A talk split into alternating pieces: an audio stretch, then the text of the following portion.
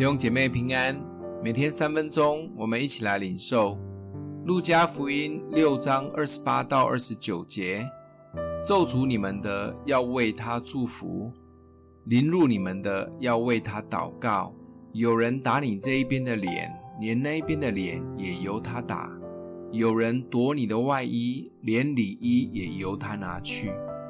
耶稣在这里谈了很多对待人的方式，要爱仇敌。要善待恨你的，要祝福咒诅你的，要为羞辱你的祷告，还有很多是非信徒喜欢拿来半开玩笑，说你们的耶稣不是说我打你的右脸，你要再把左脸拿出来让我打吗？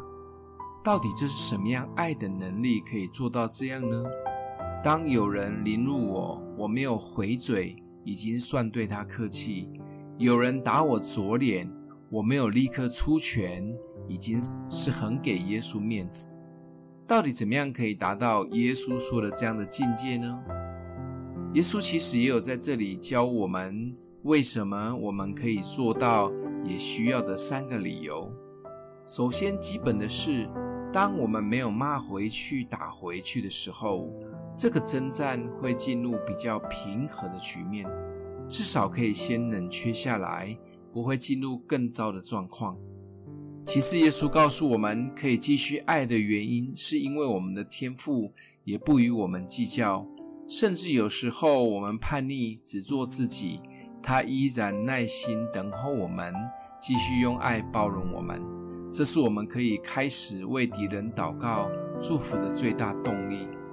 最后，耶稣更不忘提醒我们。最重要的是，我们会有很大的奖赏。地上的日子是短暂的，永恒的奖赏才是极重无比的荣耀。为了这三个理由，我们就继续爱下去吧。想一想，当想到这三个理由时，我们是否有更大的动力可以继续爱下去，甚至主动去恢复关系呢？欢迎留言，我们一起来祷告。爱我们的父。